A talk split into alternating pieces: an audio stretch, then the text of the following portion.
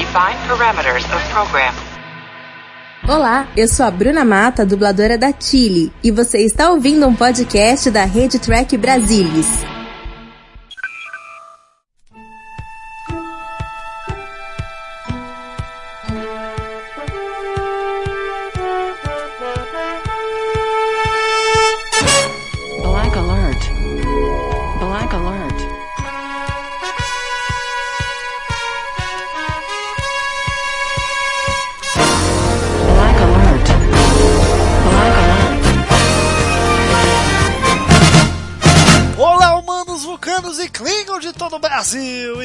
Começando mais um Black Alert, o seu podcast de jornada nas estrelas. Aqui quem fala é Gustavo Gobi, aqui comigo, como sempre, Marina Amaral. E aí, Marina, tudo bom?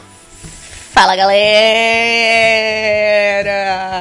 Como é que estamos aí de quarentena, Marina? Rapaz, tá tendo uns shows ótimos aqui no condomínio, tô achando uma beleza. Pois é, né, altas lives aí nas redes sociais. Inclusive, músicas- inclusive eu estou fazendo live também, aquela. Muito bem, olha só, você quer fazer um jabá aqui do Pô. seu Instagram de, de Pô. covers? Tá, Faça, já que você então. insistiu tanto, vou fazer, pô. Ó, gente, quem, quem não me conhece aí, eu canto. É, eu finjo, na verdade. Eu finjo que eu canto e eu toco. E aí, eu tenho um Instagram que é só pras minhas músicas. Minhas não, dos outros, né? Que é só de cover. Chama literalmente Marina Amaral Covers. Então, se vocês quiserem ver, fica à vontade. E volta e meia vai ter umas lives por lá. Ó, o Gustavo falou que vale a pena, porque vale a pena mesmo, Sabe, viu, gente? Já assisti, quando eu entrei, Marina estava simplesmente cantando La Vie en Rose, alternando entre inglês e francês. Eu fiquei maravilhado. É Falei, isso. Meu Deus do céu. É a Isso cultura. aqui não é mulher, é um monumento. Bom, vamos. Chega de covers e quarentena para falar dele. Picar Countdown, senhoras e senhores. Pois é, né? Que terminamos aí a primeira temporada de Picar aqui no Black Alert. Ah. Mas o papo sobre Picar continua para a gente falar nessa semana deste quadrinho em três edições chamado Star Trek Picard Countdown, que serve como um prequel para a série. O quadrinho teve três edições que saíram é, uma em novembro, outra em dezembro e outra em janeiro. E bom, conta a história aí do nosso querido almirante Jean-Luc Picard enquanto almirante, claro, né? Já falei. é, mas no ano aí de 2385, né? Onde ele está no meio do resgate dos Romulanos a bordo da USS Verity. Maína, o que é que você achou deste quadrinho, Maína? Você, eu sei que você não leu agora, né? Você já tinha lido antes da série. É, eu já tinha lido. Antes de estrear, já tava lendo todos, né? A gente tem uma, uma rede secreta de compartilhamento de links no, no Trek Brasilis, então eu li tudo. É, por vias legais, obviamente. Não duvidem de mim. Por favor, não duvidem de mim. Alô, PF. É, eu li e a primeira coisa que eu notei foi que os uniformes são muito bonitos. Né, assim, eu preciso dar aqui uma, uma salma de palmas, é salma mesmo, tá? Uma salma de palmas pros uniformes da galera, muito bonito, muito bem desenhado. E também achei a história muito intrigante, principalmente depois de ter visto o Short Track, que é, assim, literalmente o que acontece logo depois da, da Countdown, né? Da terceira edição da Countdown. Enfim, eu achei o quadrinho brilhante, muito bom, no geral, assim. É uma leitura que vale a pena, não é muito longa. Tem, sei lá, 20 páginas cada edição? Acho que é, né? É, 20, 30, acho que chega a 30. É o padrão americano, né? De edição. Sim, é sim. 30, 30 e poucas páginas. E eles dão um background muito bom de Picard, muito bom mesmo. E depois que a gente começou a assistir a série, né, Gustavo?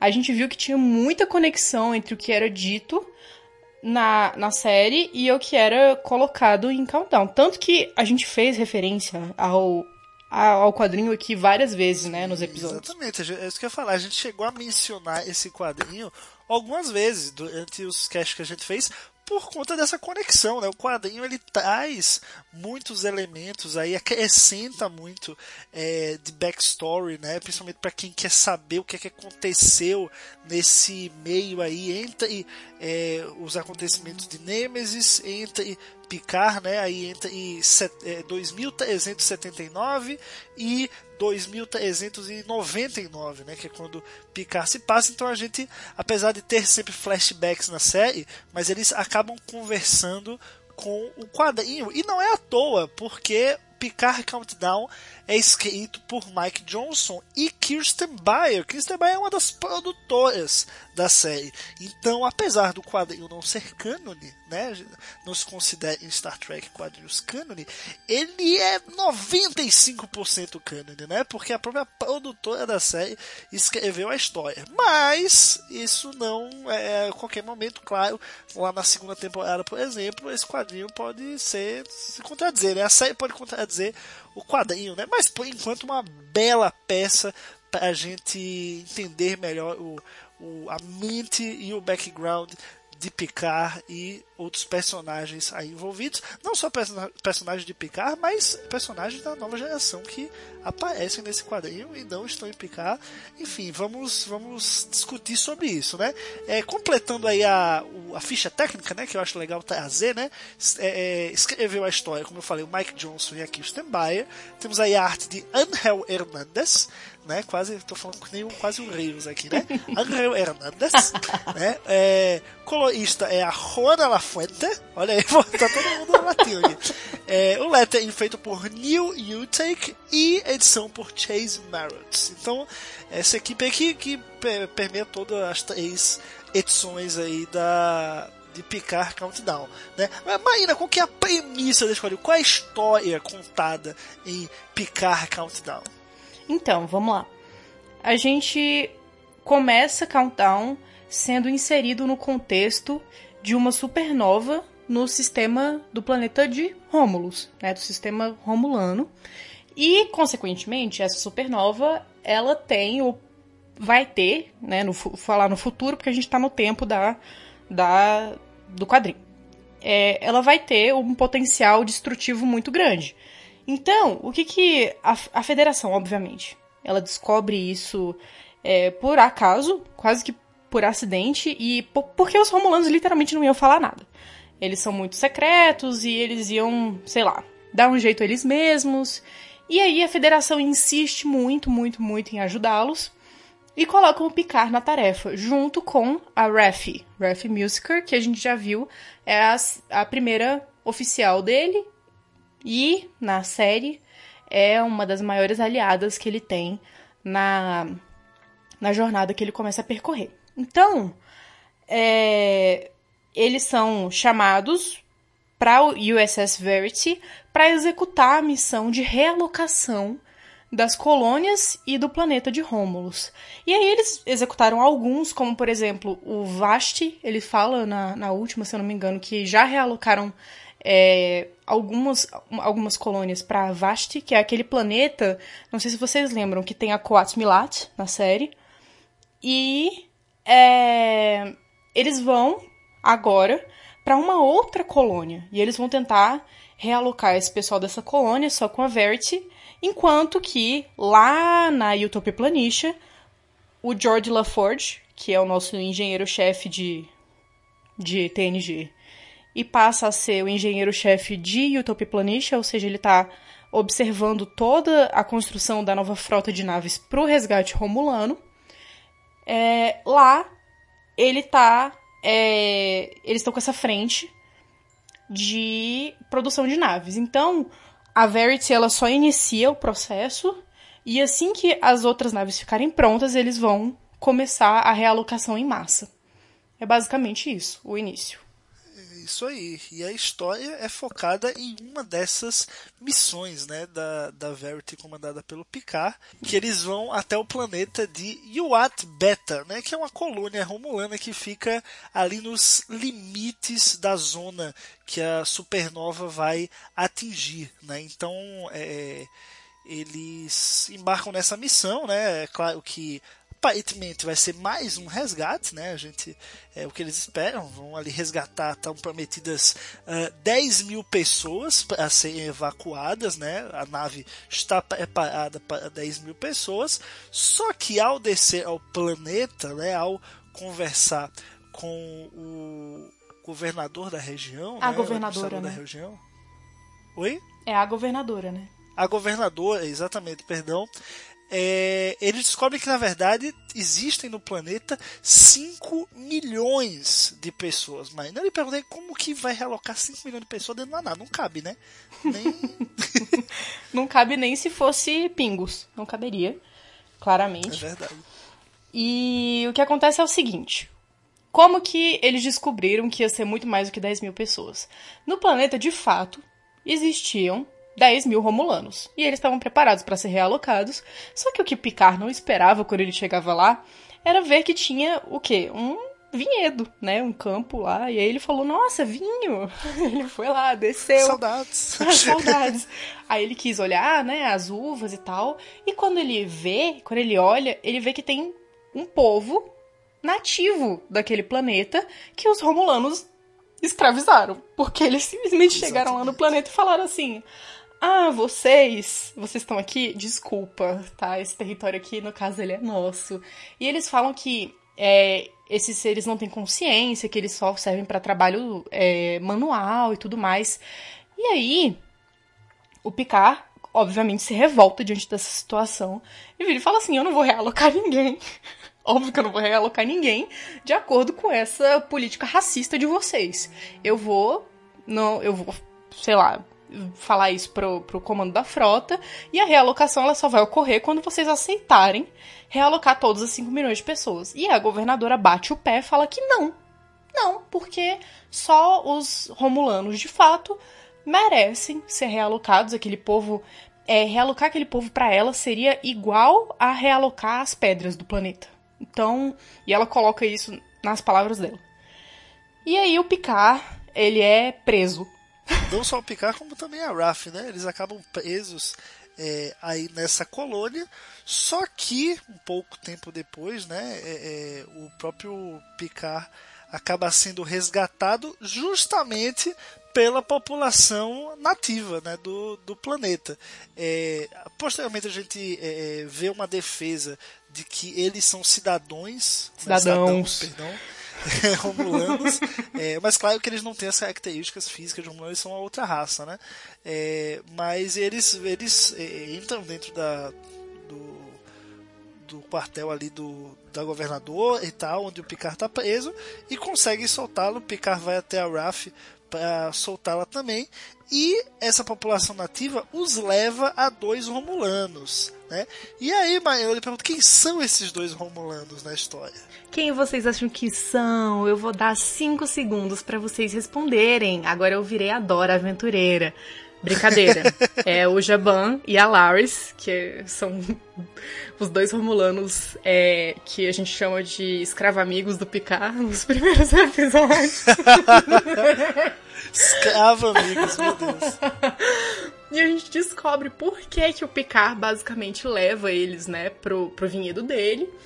E o que que acontece? Eles viram pro Picard e falam assim, ok, a missão de vocês a gente acredita, né? Realmente é, vocês estão aqui pra salvar a gente, só que muita gente no governo romulano e inclusive em Natal Shiar acham que você é, tá aqui pra se impor, né? Impor um- uma conquista, né, da federação, do território romulano. E eles revelam que eles são, na verdade, agentes da Tal Shiar, e eles estavam infiltrados ali com a população, e obviamente a Raf não compra nada disso. e o Picard também, assim, fica meio em dúvida e tal, mas como ele é um pouco mais leniente do que a Raf, ele já vai acreditando um pouco mais. E ela precisa de um pouquinho mais de convencimento. E eles falam que é, eles estão quebrando uma regra da Taustiar no momento em que eles falaram aquilo, né? Assim, ai, nossa, eu sou um agente da Taustiar, mas eles já tinham quebrado as regras muito antes porque eles se apaixonaram. Agora é o momento que todo mundo faz. Oh, Oh, Que que fofo, Deus. fofo! Muito bonitinho, né? Não sei qual seria o problema do pessoal da Tal Chia se apaixonar, né? Mas tudo bem. Eu acho que é porque tira a objetividade da tarefa. Tipo, eles são. Eles são programados, eu acho que eles são treinados pra serem totalmente objetivos e diretos naquilo que eles fazem. Eles tentam, ao máximo, seguir é, o, o padrão que é imposto, né? De segredo e, enfim, tudo que é característica básica da Tal Char. E aí, eu acho que uma relação amorosa, colocando sentimentos, né? Envolvendo sentimentos nessa, nessa coisa toda, eu acho que faz com que as coisas é, sejam reveladas, assim. Eu acho que dá um.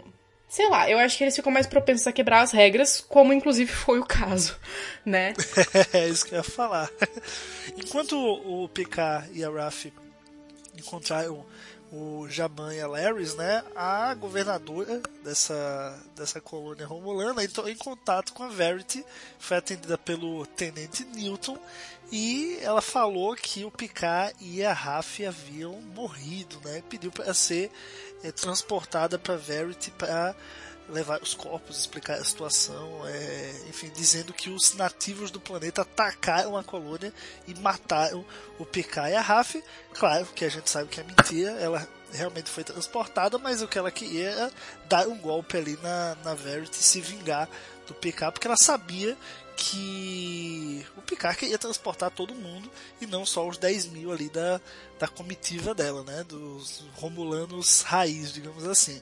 É, mas o, a, o que acaba acontecendo é que na hora que ela vai tentar essa, essa ofensiva é que o Picard acaba chegando e as coisas acabam é, é, se desenrolando. O que eu achei interessante é que o Jaban ele resiste até o momento, né, mano? Queria comentar isso aqui porque é, o Picard ajuda os dois, né? Leva os dois também pra, pra Verity, né, o Jaban e a Larrys, né? Só que até o último momento o Jaban resiste. Por quê? Qual é a missão real do Jaban e da Larrys? É eles se infiltrarem realmente na Verity para eles destruir a Verity, entendeu? Eles, os Romulanos estão tá suspeitando que o que, que esses caras estão fazendo com essa nave aqui, é, realocando nosso povo e tal. Vamos se infiltrar, vamos descobrir. E se precisar a gente explode é, e não tá nem aí, né? Então a missão ali eles estavam com agentes da Tal Shiar ali justamente para isso. Só que a Larrys fala que que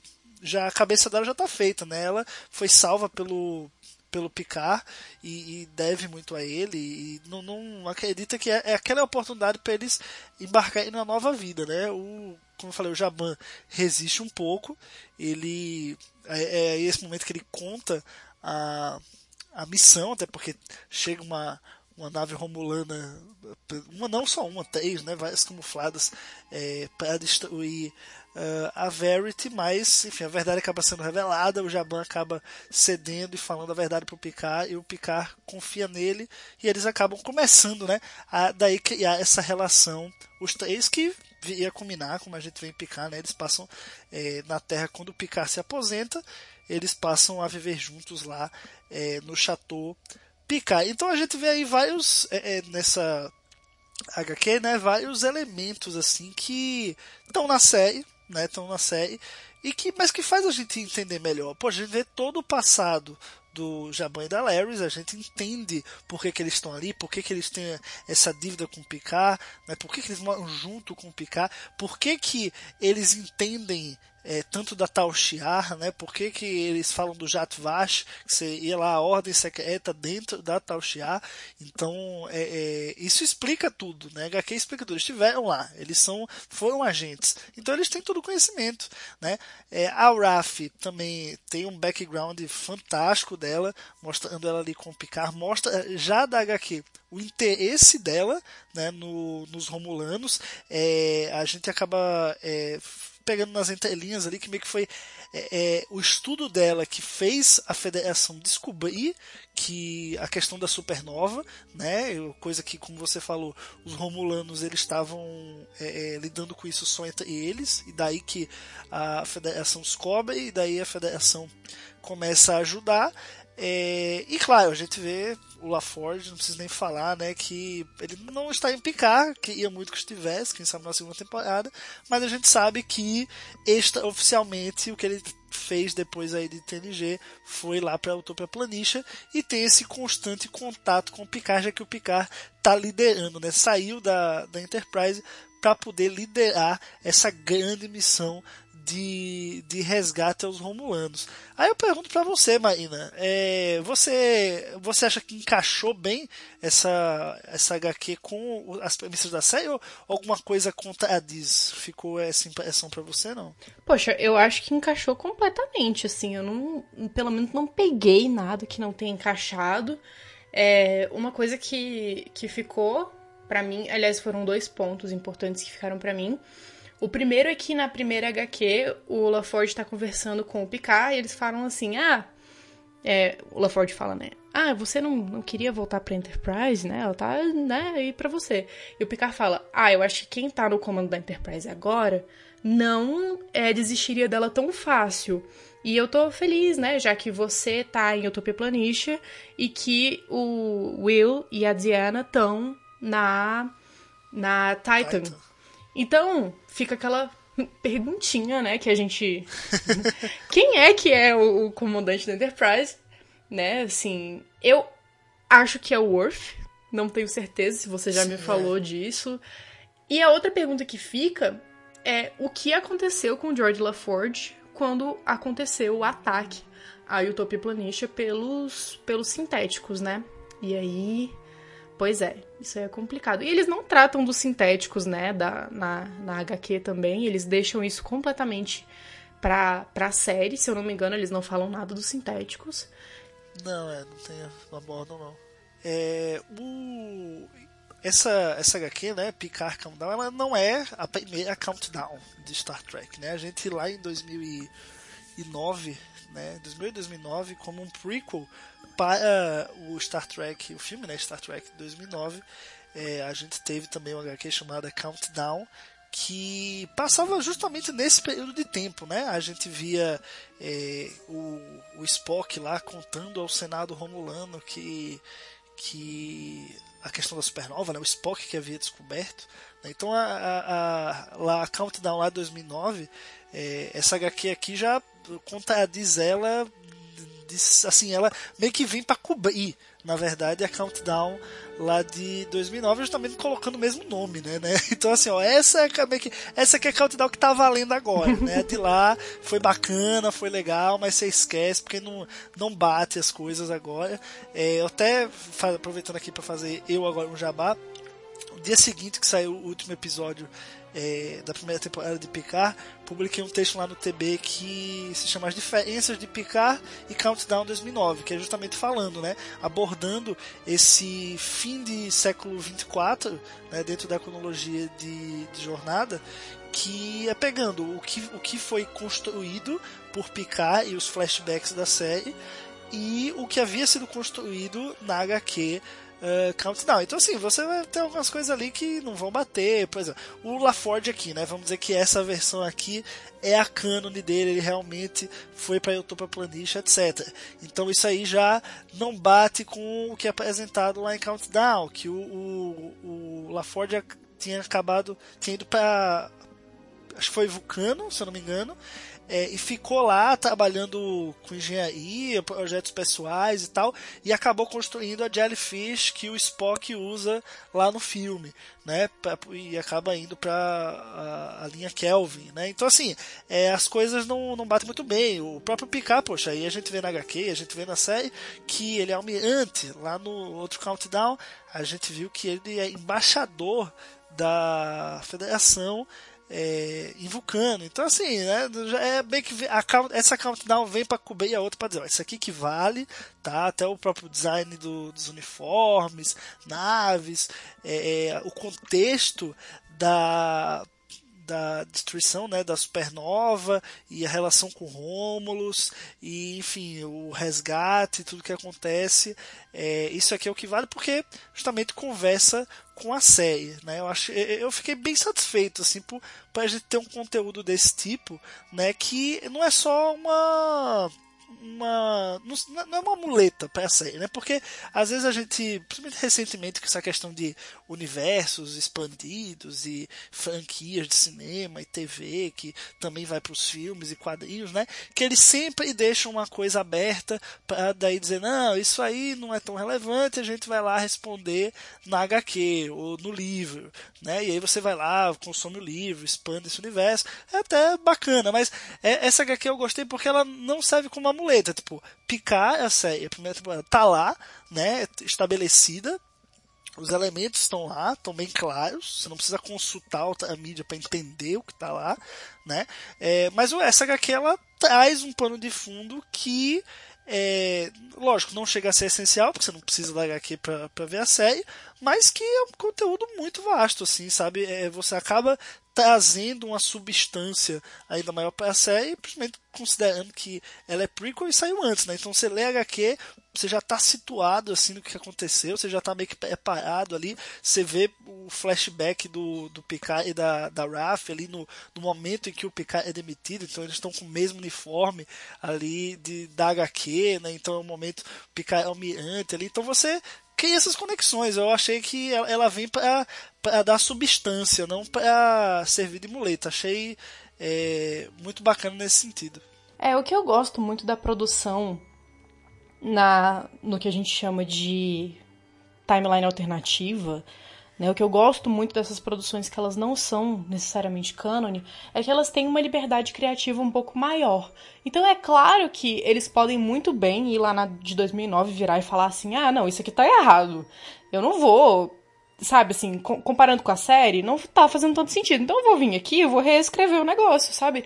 Eu acho que ao contrário desse universo fixo que a gente tem é, de Star Trek, que ele é muito consolidado desde a série original, é, o universo expandido ele dá mais uma liberdade para as pessoas criarem em cima dele, fazerem histórias relevantes e, inclusive, a gente tem muitas histórias relevantes nesse, nesse cenário, inclusive representado, pelo menos assim, na minha opinião, é, é uma, um, uma parte do universo alternativo que eu gosto muito, que é o que são os filmes do J.J. Abrams, né? Que são ali da a partir de 2009 também da, da Kelvin Timeline que a gente chama. Então é, eu gosto muito dessa liberdade. Eu gosto também de poder é, ter a sensação de que eu tô sabendo as coisas como se elas fossem assim bastidores. Então, a gente. Ah, isso é legal, é verdade. Pois é. Esse quadril é meio isso. Exatamente. E, e dá essa sensação de exclusividade, eu acho que Sim, que é muito importante para você engajar uma pessoa numa leitura. É, é, é, realmente você pessoalizar o contato da pessoa com o, o material que você está produzindo. E isso, como artista, né, da, da, do ponto de vista de um artista, é muito essencial para você produzir qualquer coisa que vá fazer sucesso, que vá ser relevante. Você precisa considerar a perspectiva do público. Então, muitas vezes eu acho que Picard, inclusive, recebeu muitas críticas por isso Ai, nossa, mas eu não me senti contemplado pela narrativa e tal. Ai, eu não gostei porque eu sou muito fã de TNG. Ah, eu sou muito fã de não sei o quê. E pra mim contrariou, não sei o quê, nananã. E aí, quando você olha essas coisas do universo expandido, você vê que tudo é coeso, né? Assim, que tem muito mais coesão do que você imagina.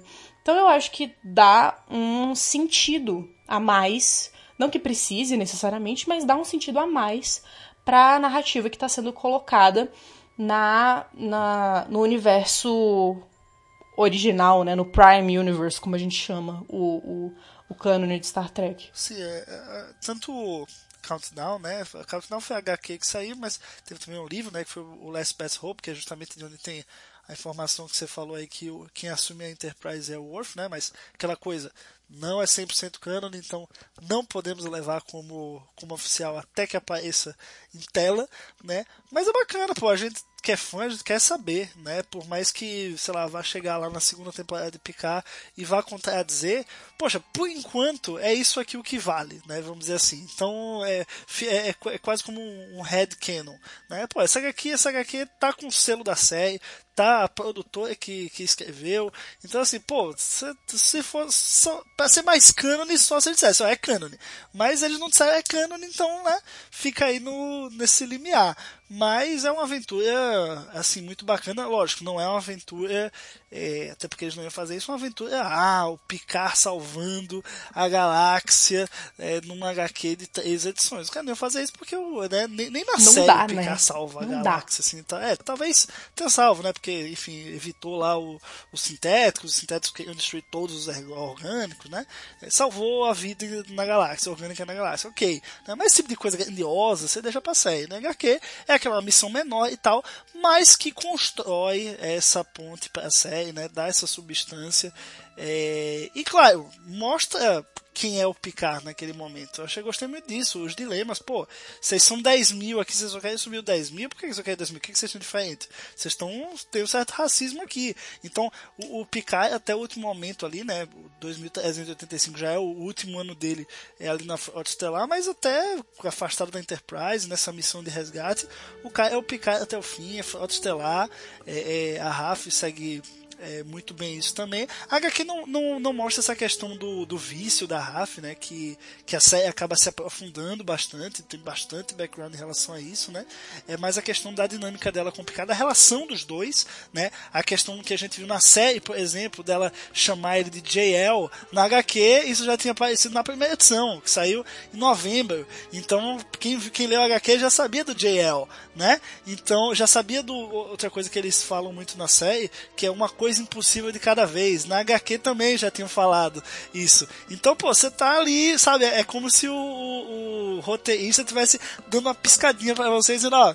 Ó, como, ó, que legal, ó que legal que eu coloquei as duas coisas aqui na, nas duas mídias, sabe? E você fica tipo, porra, que, que bacana, ó, os dois aqui, eu tô, eu tô vendo isso, tô participando disso, sabe? É, pra mim é a melhor coisa.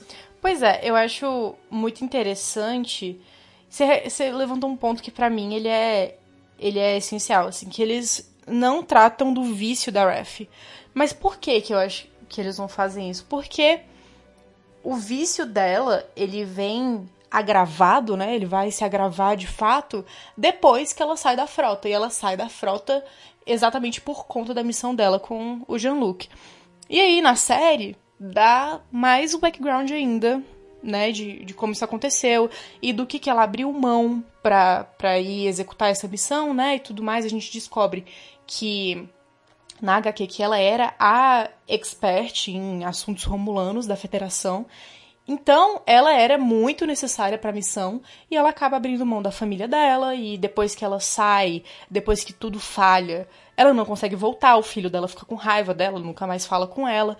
E aí é que ela vai é, se colocando ali no vício e tudo, tudo mais, assim. Então, eu acho que é justo eles não terem retratado isso diretamente na, na HQ. Eu acho que ele não tinha nem contexto para eles fazerem isso.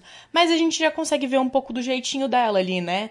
Aquele jeito mais tranquilo de lidar com as coisas e tal, chamando o Picard de JL, né? Que é uma uma parada que demonstra muita intimidade e que ele ainda tá se acostumando, dá pra ver claramente que ele não gosta muito, assim, mas ele aceita e tal. nome, né? É, exatamente. E aí, é...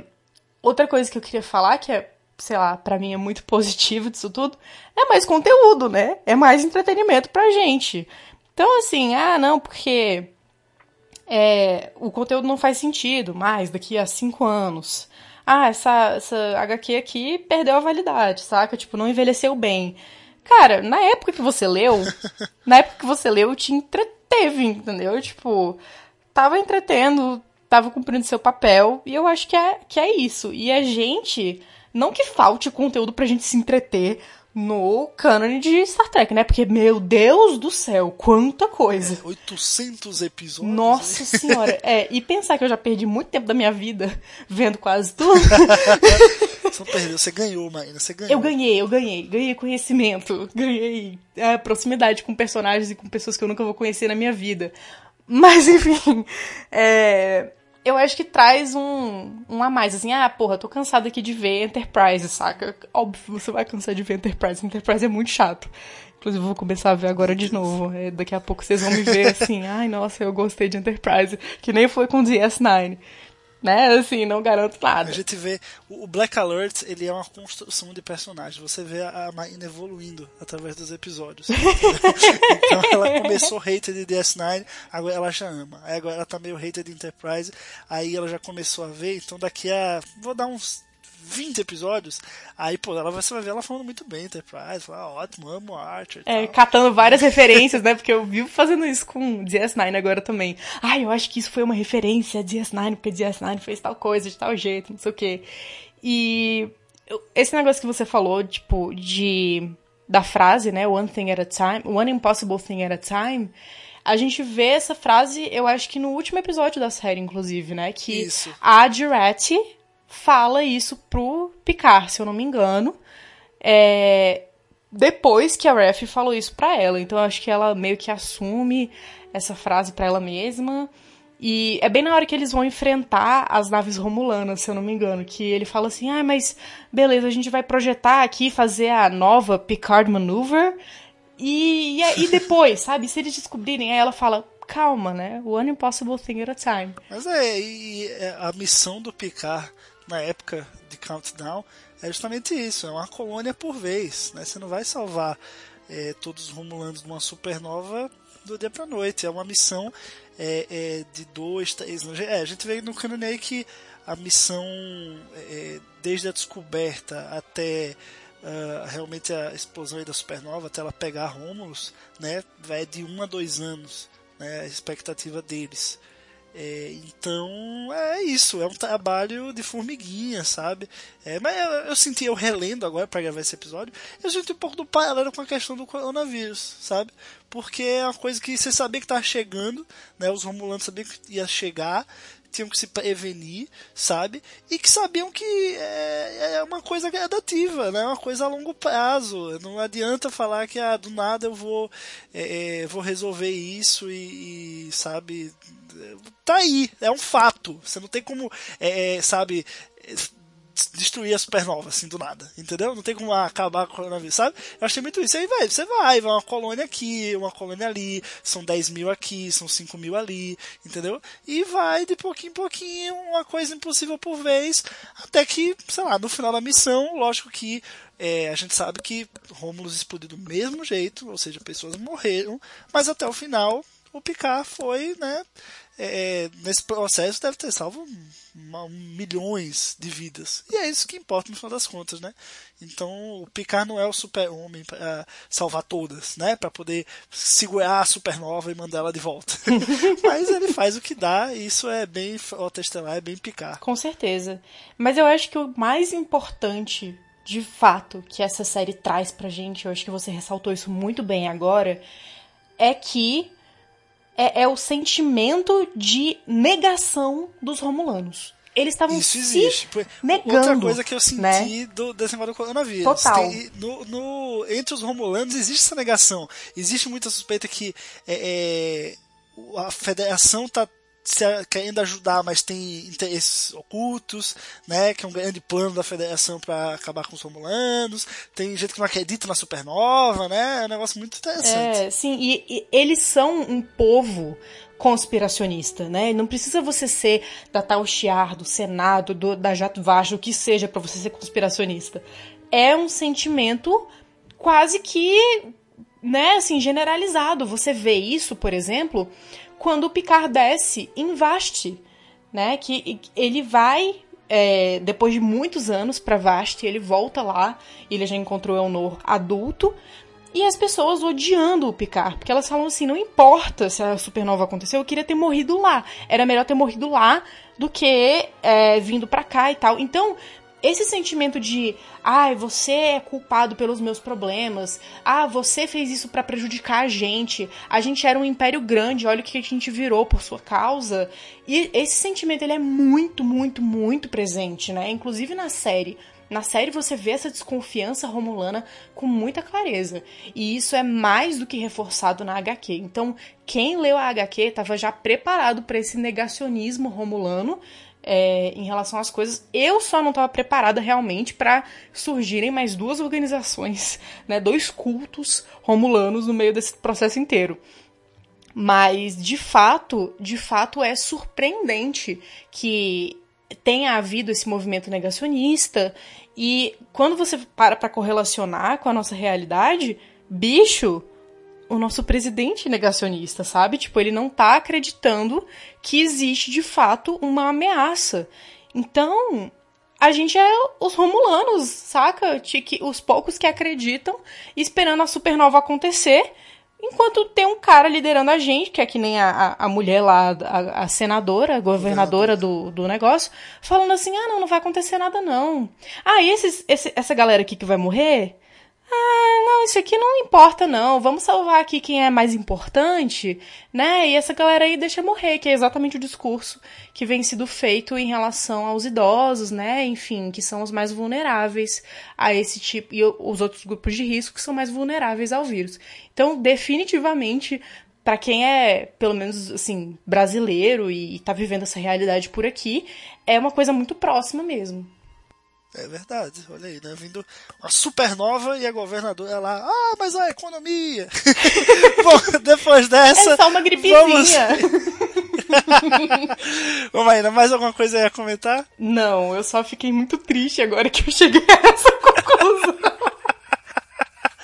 Bom, galera, vamos ficando aqui em mais um Black Alert. Espero que vocês tenham gostado aí é, do nosso papo sobre Picar Countdown. Se você ainda não leu esse gibi, vai lá ler, tá? Só tem inglês, claro, por enquanto, né? Mas ele está disponível na Amazon e no Comixology, né? Que são plataformas aí de compras de quadrinhos online. Então você pode ler através dos aplicativos é, da Amazon Comixology online e eles estão disponíveis cada edição, é, pelo menos até o momento desse podcast, está pelo preço de 3 dólares 99. Então, né, quem quer aí é, se entreter durante a quarentena é uma leitura que vale bastante a pena. Bom, vamos ficando por aqui, mais um Black Alert. Muito obrigado a você que ouviu a gente. Se você quer continuar o papo sobre Countdown, corre lá no techbrasilis.org, no post desse episódio, deixa seu comentário que a gente continua o papo por lá.